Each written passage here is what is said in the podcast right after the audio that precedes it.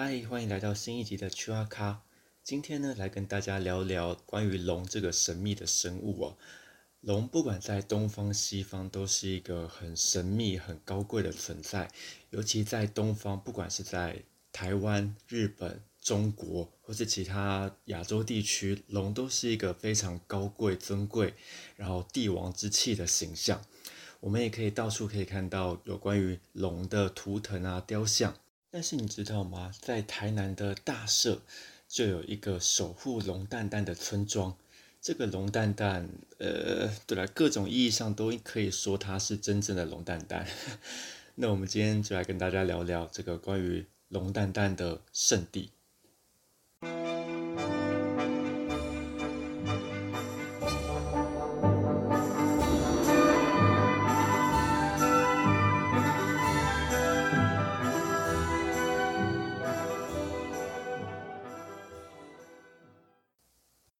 故事呢，要从台南新市的一条风水传说说起。传说中，在这边有一条龙脉，长大概三公里左右。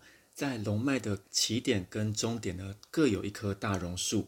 这个起点就在呃附近的马鞍山的山顶上有一棵大榕树，那结束的地方就在山脚平地的地方也有一棵大榕树。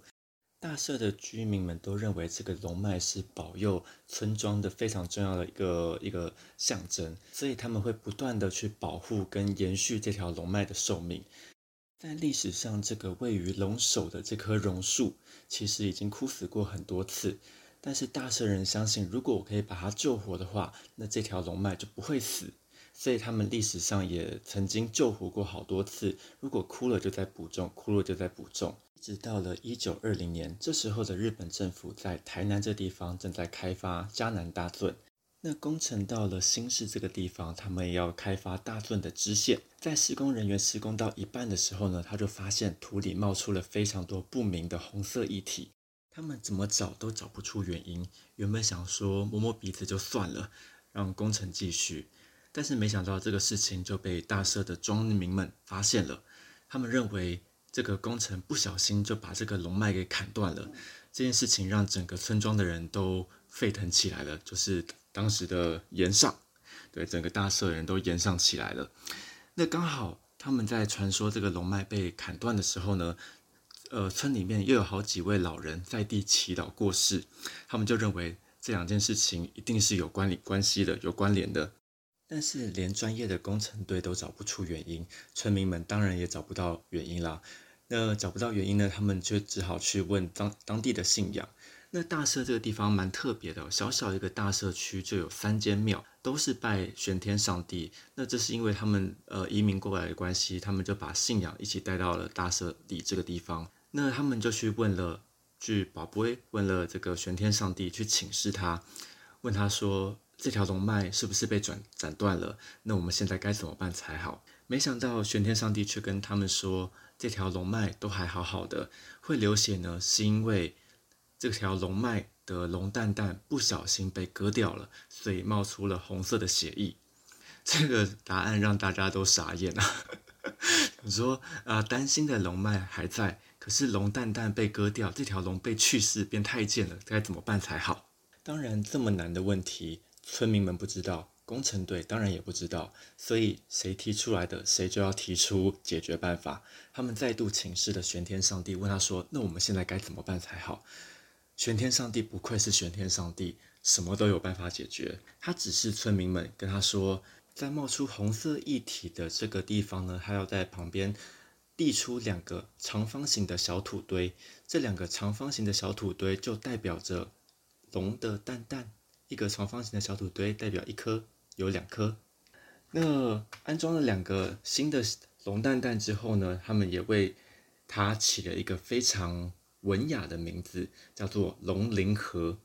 这个龙就是呃就是龙嘛，鳞呢是一个肉字旁，然后呃把它想成可怜的怜，去掉心字旁，然后左边是肉字旁，核呢就是核心的核。那它有一个非常棒的名字，叫做龙鳞河，它的。白话一点叫做龙蛋蛋。最神奇的就是这个龙蛋蛋被接回以后，没想到事情就这样解决了。大社不但平安无事，还日渐强盛了起来。就这样一直过了七十八个年头，一直到了一九九八年，这个时候已经不是日本政府，而是国民政府了。当时呢，他们要在这个地方做国道三号的埋线作业，那正巧呢，也需要在这个龙蛋蛋的附近，呃，需要再开一条壕沟。那在进行这个工程的时候呢，虽然这个时候没有冒出红色的液体，但是很刚好的，村内的几个老人又相继过世了。大社人对这一切都感到非常的熟悉，所以呢，他们就认为说，是不是因为又这个又要新的工程，所以这个龙脉又受到伤害了？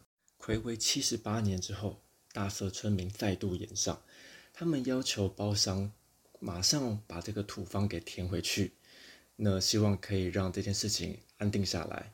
那在施工的同时呢，没想到神明又有话要说了。在这个时候，在呃庙里面的玄天上帝跟天上圣母，就是妈祖两尊大神同时降价，跟大家说，在回填土方的时候，这个龙蛋蛋。又断了，不过好在一回生二回熟，全台湾可能没有再有第二个社区会比大社村民更会处理龙蛋蛋的事情了。那这个时候呢，呃，一样是玄天上帝再度请呃告诉大家说，这个时候需要用各五条二十二公尺长的红纱线埋入地底下，然后来接回龙蛋蛋跟龙脉，呃，对一个龙蛋蛋的手术的概念。那除了需要做这个工程之外呢，它还需要把这个龙鳞河呢用铁链把它围起来，变成一个龙鳞河的小呃小园地。说园地也没有错，因为它上面长满了草皮。那除此之外呢，更需要立一块圣域的石碑，来告诉大家这是一个神圣的地方，希望大家没事不要打扰，不要惊扰龙蛋蛋。那事情到这边就算是告一段落了。如果去问老一辈的新社，大社里的人，他们应该都会对这个传说都还有一点印象，但年轻一辈对这个故事可能就没有那么熟悉了。顶多他们经过的时候呢，会看到哦，有一个呃小土堆，上面长满了草皮，然后旁边还有一个龙鳞河跟圣域的石碑。嗯，这件事情我觉得蛮可惜的，它因为它也是一个蛮有趣的故事。虽然不知道是不是全世界啦，但至少在台湾应该没有第二个龙蛋蛋呃园区，至少是一个很有特色的地方啦。如果大家想要去的话，刚好在这个园地的旁边，这个北极殿很值，也蛮值得大家去看看的。因为这个北极殿呢，它算是大社里蛮重要的信仰中心，它占地四千平，非常大，蛮豪华的一个庙宇。最特别的呢，是在这个庙的后方，还有一个呃用石头做的巨大的庙印。这个庙印呢，它非常的庞大，也算是一个镇庙之宝吧。它上面就写着“玉虚四象，北极玄天上帝之印”。它是一颗长宽各六十公分的大印。如果去到现场看的话，会发现这个庙印的表面都有一层淡淡的红色，这代表是有非常多的居民呢会带着纸。然后去对这个表面做拓印，然后拓印完之后呢，再带回家。他们就是觉得心烦的时候，或是需要跟玄天上帝倾诉的时候，摸着这个拓印的玄天上帝印，有一样的效果。那为什么会有这个巨大的庙印呢？其实是跟这个建庙的传说有关。据说在庙还没盖起之前，这个地方是一块小水泽。这个小水泽是水牛们在戏水的地方。那很神奇的是，这块土地呢，不管水牛怎么踏，它都不会有任何的变形，不会有任何的脚印。他们就认为这个事情实在是太神奇了，所以呢，他们就把这个坚硬的土方刻成了一个玄天上一上帝的像。那最后把庙盖起来的时候呢，他们就决定在发现这块土方的地方的原地的上方，就来做一个有代表性的事情。他们就拿了一颗大石头，刻了玄天上印的庙，来当做一个纪念，纪念说我们的神像是来自于这个地方这个位置。那今天的故事到这边就差不多告一段落喽，我们下次见，拜拜。